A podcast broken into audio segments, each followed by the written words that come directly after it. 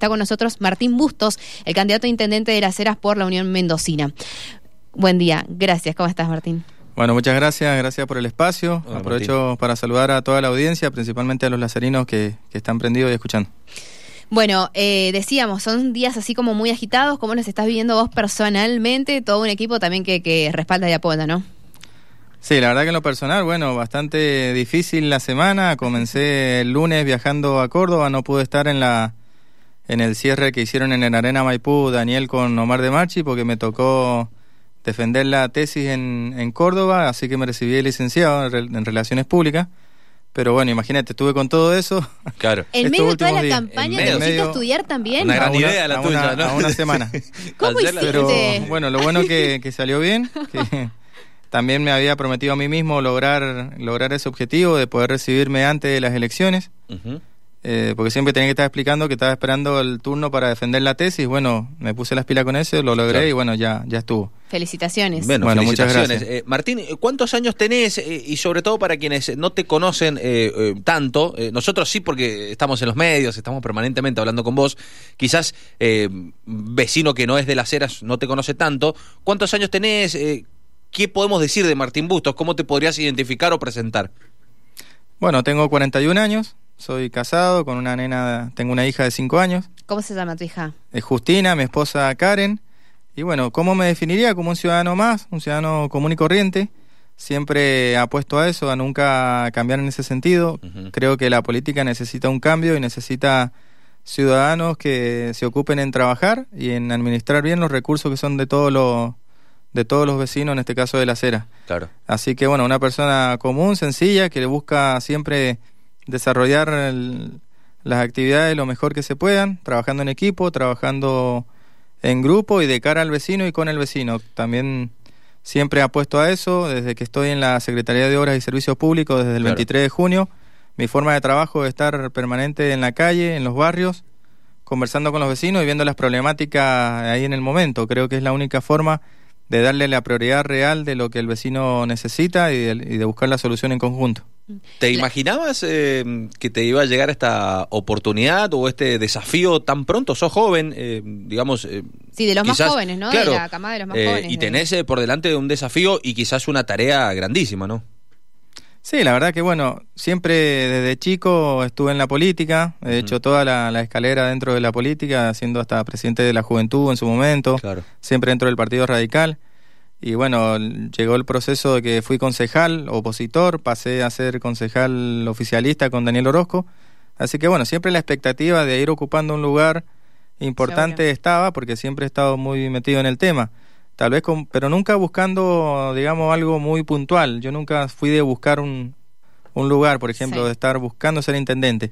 Yo siempre Para me dediqué... alcance también, ¿no? Eh, Claro, sí, también cuando tenés un objetivo muy puntual te desgastás y perdés el foco de la política, que en realidad es hacer las cosas bien y principalmente pensando en el, en el vecino. Y creo que a eso me dediqué, a hacer las cosas bien donde estaba. Y bueno, me llegó esta oportunidad que la verdad que estoy muy contento porque podés ejecutar inmediatamente la solución a una problemática que aqueja al vecino. Y bueno, es lo que también estoy haciendo y que por eso le pedí al intendente Orozco que me diera la oportunidad de ocupar el lugar de secretarios de obras desde el del municipio, que lo hago desde el 23 de junio, y, tener esa chance real y de, solucionar el problema, la verdad que es gratificante, más cuando el vecino te lo agradece y, te lo dice de cara en el barrio.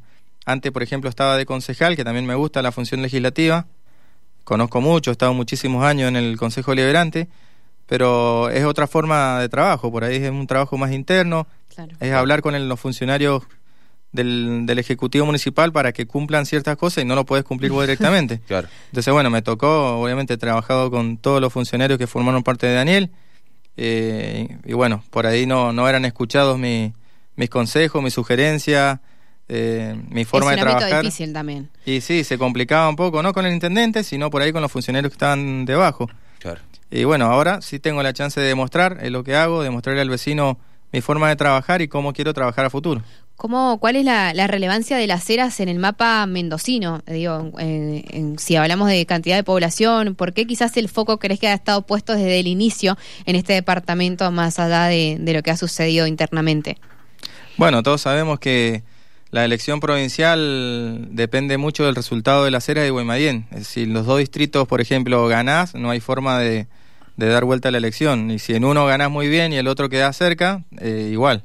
Entonces, bueno, desde el momento que tomamos la decisión de abrirnos de cambio a Mendoza, eh, eh, jugar juntos con, con Omar de Marchi en la fórmula de Daniel con Omar, y bueno, la acera es importante, obviamente eh, están asustados del otro lado porque sabemos que si en la, acera hacemos una buena elección y en Guaymallén nos acercamos más y Gabriel Pradines tal vez pueda dar un batacazo o al menos acercarse, eh, obviamente ganaríamos la provincia. Gabriel otro de los jóvenes, ¿no? Paradines. Más, más joven que yo todavía. Sí, treinta y pico creo. sí, creo que tiene 34, 35. Sí. Creo que eh, esto es una opinión personal y de paso te, pregunto tu opinión al respecto, pero creo que hacía mucho tiempo en Mendoza no teníamos una elección a gobernador en lo que los días previos eh, hubiese tantas dudas, ¿no? Y que, que, sea tan abierta la posibilidad de los resultados. Eh, ¿Ustedes lo ven igual? Eh, que, está tan más allá de la confianza que tienen ustedes en su partido.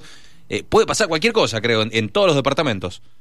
Bueno, tenemos la ventaja que nosotros conocemos mucho a nuestro rival en este caso, sabemos la forma de trabajar, de construir poder, de estructura de poder de, Alfredo Cornejo, y bueno, y también sabemos, y las cosas que no nos gustaron, nos terminó llevando a que este año donde ya, ya no le tocaba a él y tendría que haber elegido a otra persona.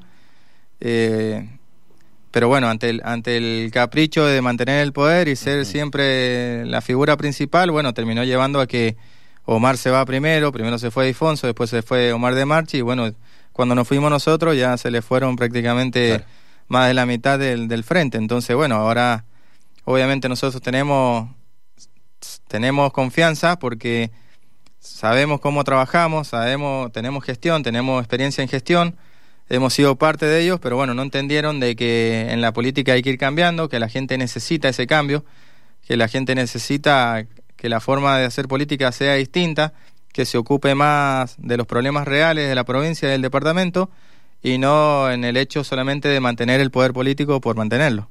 ¿En algún momento eh, te preocupó esta situación? Porque de peleas quizás de redes sociales, de ex Twitter, qué sé yo, y, eh, se pasó da a, la calle, después agresiones, cuando se cruzaban en algunos eventos y demás.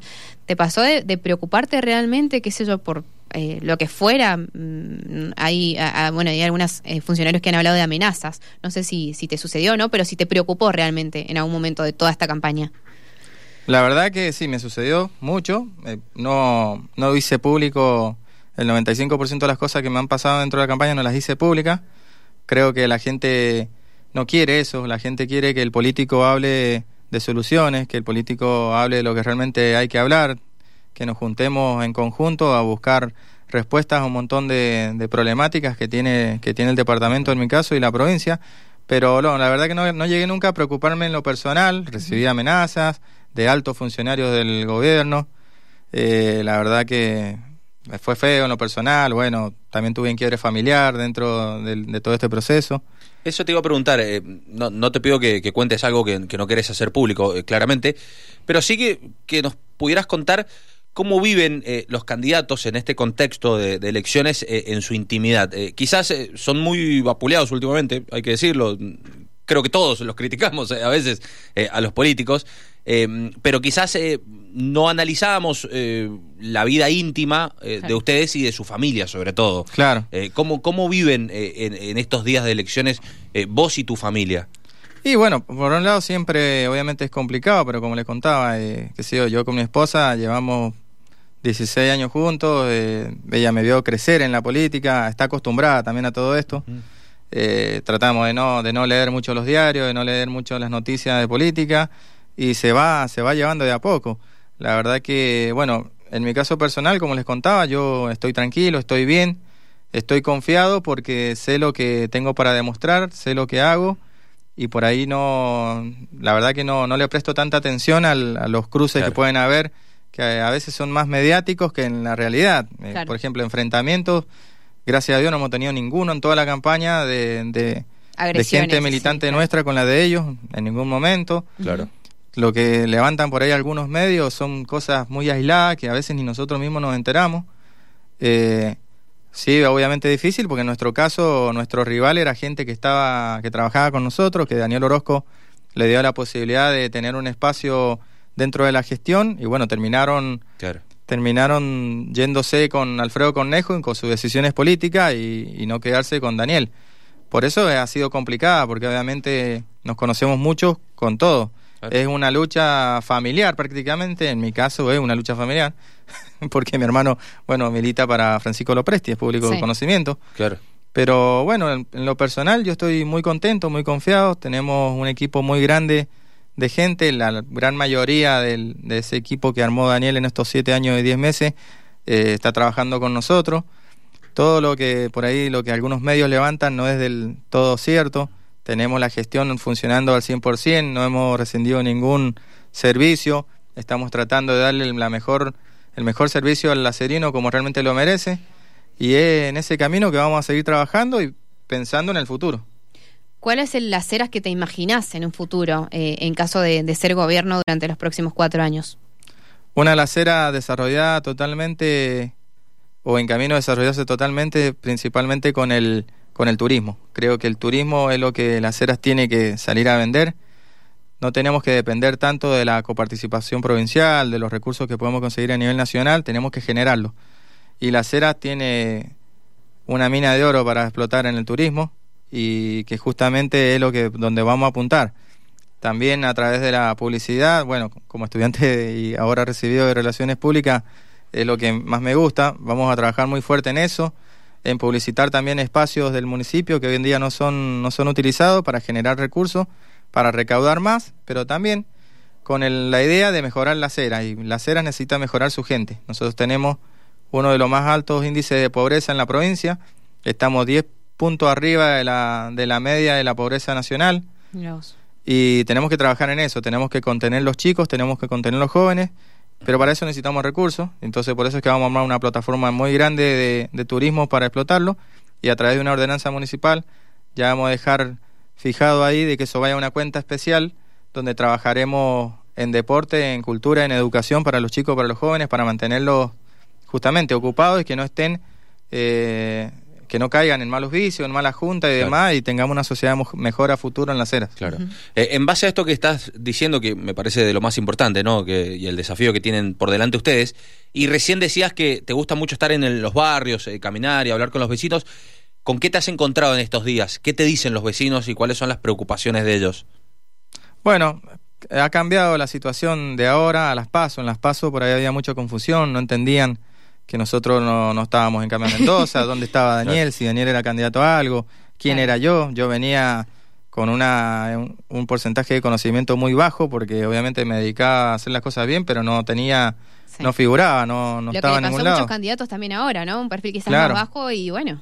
Claro, pero ahora la cosa ha cambiado, la gente tiene bien clara quiénes somos, ya no hay tantas opciones, son Claro. cinco en la, en la lista, y cuestiones de gestión y demás están contentos, nos dan el apoyo, nos brindan el agradecimiento necesario, entienden de que también se ha extendido tanto esta campaña mediática que nos ha hecho en contra de Daniel, en contra de Yanina y demás, que ya la gente hasta lo ve ya como raro, como que todo lo malo pasa en la acera Sí. y la, y la gente sinceramente no, no le interesa. Yo cuando me pongo a hablar, Sí, sobre todo el cambio, gente- ¿no? Porque hace algunos meses era una como una modelo Sí. y, y después tal cual, cambió todo. en dos semanas Daniel pasó a ser el mejor intendente del, departamento desde la vuelta a la democracia a ser el peor, el más corrupto. Eh, eso es lo que vendieron desde Cambio Mendoza. Bueno, es una, una estrategia que ellos tomaron, que tal vez sea la única estrategia que puedan tomar porque no pueden caminar los barrios, no pueden caminar en la calle, no pueden prometer algo que no hicieron durante los últimos cinco años.